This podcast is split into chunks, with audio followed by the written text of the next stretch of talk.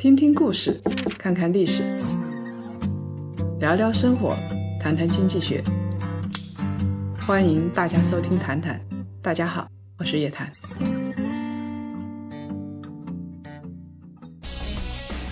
美国大选在即，股市震荡，企业家们如何穿出重重迷雾？加入檀香私董会，与叶老师圈里的政商界大咖们畅谈。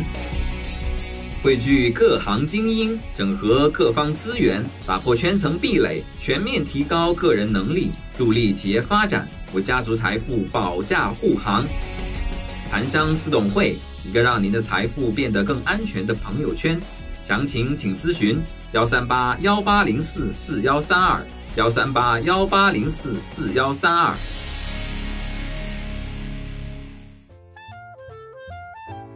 各位檀香，大家晚上好，我们又在周五的谈谈时间里跟大家见面了。三月十一号，叶老师啊去了一趟杭州，去参观了银泰百货和一些金融企业。叶老师给大家来分享分享您的见闻。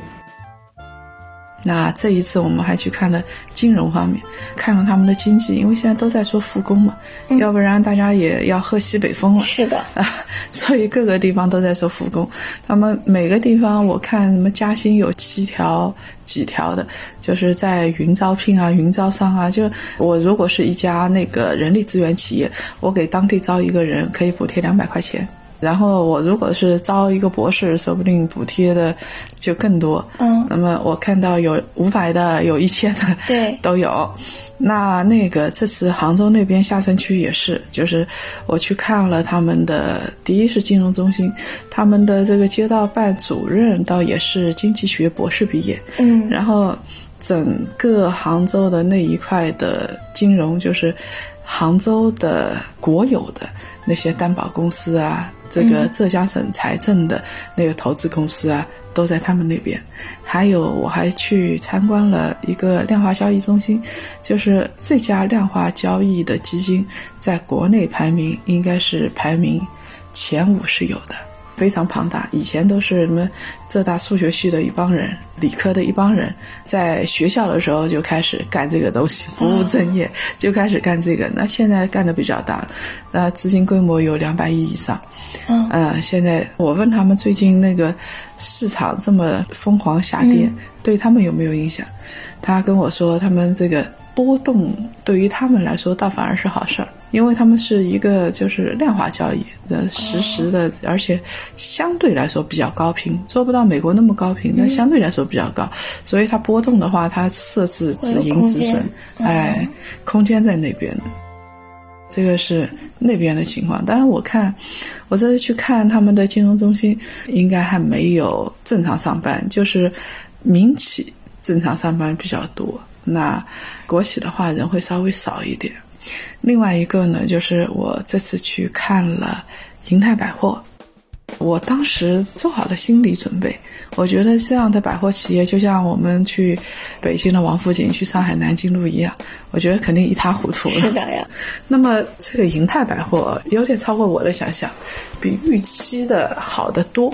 我当时去的时候，我觉得不像到一家百货店，我觉得是到了一家什么仓储中心、直播中心。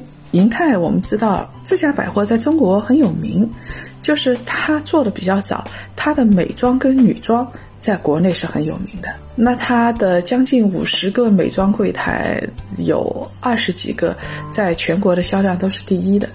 我当时还问他们，我说你们也没有比人家便宜，对，为什么这个销量第一？他说他们就已经做出品牌了。嗯，所以那个品牌也比较全，很多人买美妆啊这些都到那边去。那我说现在没人了嘛？我去店里看的时候，确实逛的人也不多。按理来说，它的效益应该很不好。去看还可以，为什么呢？就是首先是很直观的，去看的时候他们就在那儿打包，就一个个柜台啊。不像以前这个柜台，这个站在那儿啊，就等着你去买。那么现在那个柜台，我看他们都在一个个打包，就是跟快递公司合作，然后这个打包运出去。所以我发现啊，那么线下的门店已经变成一个展示了。就对于他们来说，线上的才是最重要的。大概他们现在啊，整个银泰百货线上已经占了三分之一了销量。然后在三月八号的时候，因为他们是这个。我们知道银泰一开始是沈国军，后来是阿里的嘛，那控股控进去了，所以现在这个大家知道阿里的流量很大的呀，是的，这个渠道很大，对吧？给他们渠道，他们自己有渠道，然后这个阿里也给渠道，然后呢，这个他们还有一些呃，就特别结合起来的那些物流公司，那么我就到了他们的，也不是说家家都在，他们家家都有网店的，然后。靠网店大概支撑三分之一，我觉得现在应该有一半以上。是线上线下结合的，对，支撑他们营业额，这个很厉害啊。然后我还去了他们的女装部，女装部他们带我看了一个正在做直播的。就两个小姐姐，大家也知道，那么看起来特别好看，那么就用那种美颜，对吧？我看了一下他们用的美颜们，弄得特别好看，在那儿穿长裙子、穿西装，然后在那儿这个摇曳生姿啊，在那儿做这个事情。他们当天是同一时间段是两个女装店在直播。嗯，然后我说是不是我想直播就直播，我想拉两个小姐姐来导购，对吧？直播就直播，他不是的，他这个直播啊是像我们的会议室一样，也是统一管理的，统一管理，就是你今天是这两家店直播，明天是那两家店直播，就像我们用会议室，它是那个分开来的。然后他们最厉害的是三月八号搞了个女神节，大概是七十多场直播。七十多场直播一天的时间，比如说他一件连衣裙两千八，然后呢，他在直播的时候他会打折的。我当时听到的就是说七折七折，赶紧来抢了。折扣也蛮大的了，蛮大的，它是七折。然后呢，七折之后限时折上折，七折还有折上折的。我当时在看了大概二十分钟，呃，有两件衣服卖掉了。我立马看到他们脱下来，然后打包打掉，啊，这个效率还是挺高的。所以我看了之后，我觉得像中国的传统的消费行业，恐怕在接下来一多半会被替代掉。我在想，银泰是这么做，那其他的百货行业会怎么做？就你不这么做，就死路一条。我有一个这个苏州的美罗百货，是我朋友挺熟的。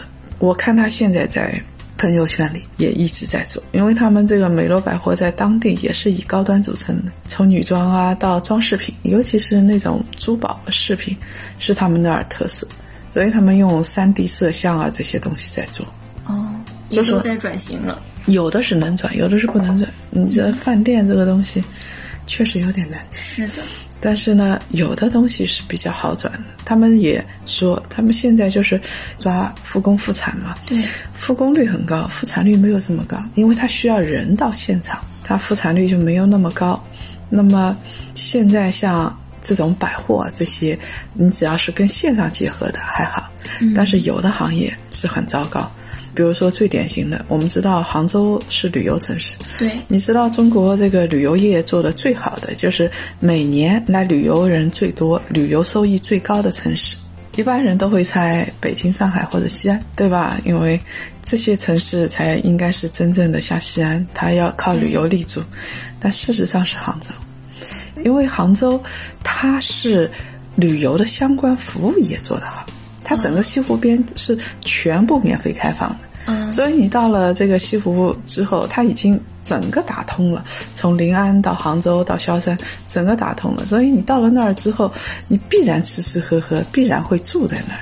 所以它跟那些小的还不一样，它跟比如说凤凰古镇是不一样的。那边的话，你进镇你就要很贵，对，呃，对吧？你就要有一笔钱。然后进了镇之后呢？很多人就是当天来回的，开着车当天来回，他的这个长期的消费这一块不多。那杭州这一次旅游业其实是受冲击的，当然受冲击受最大的就是将来还有很多要掰扯的东西。你比如说云南是旅游强省，是广东那些，那他现在要退钱，那很多消费者不去了，你要退钱，退钱的话。我已经垫资垫给下游的行业了，那你下游的给不给我？到底该怎么办？所以我觉得在这方面啊，除了复工复产方面，恐怕这个相关的行业，像旅游业协会啊，真的需要做一个指导方针。要不然以后谁出钱，谁来承担成本，谁来做这个事情，那我不是谁先谁退钱谁倒霉嘛，对吧？嗯，所以要把这一块做好。整体来说的话，现在复工复产已经在复的过程当中，而且已经比较到位了。这从我看到的江浙沪来看，已经比较到位了。但是真正难过的是旅游业啊这些城市。其他的，我想说到这儿，大家知道了啊，就是我们的夜谈财经。我一直在说一件事情，就是我觉得这一次很多企业太牛了，我们的檀香太牛了。那大家现在呢，逐渐的要转到复工复产来了。这一次我们给杭州的捐献，然后呢，我们也不号召大家再捐献，因为现在在接下来缺的这些防护服。口罩这些都军用物资了，也很难买得到。是，我们也不去添乱了，我们该进的进了，然后善始善终。在接下来，通过我们好好的工作，通过我们这个把企业做好，少给社会添乱，让身边的人过得更幸福一点。大家要做好这样心理准备，尤其像现在市场不好的情况下，对，啊，这个全球的市场震荡如此的严重，大家要学会保护好自己了。我们进入第二轮，第二轮是什么呢？就是怎么复工复产，怎么投资。我们在接下来夜谈财经会重点关注这方面的领域。那本期的谈谈到这里就结束了，我们下周五不见不散。好。各位，那我们这一期的谈谈就到这儿结束了，我们下期再见。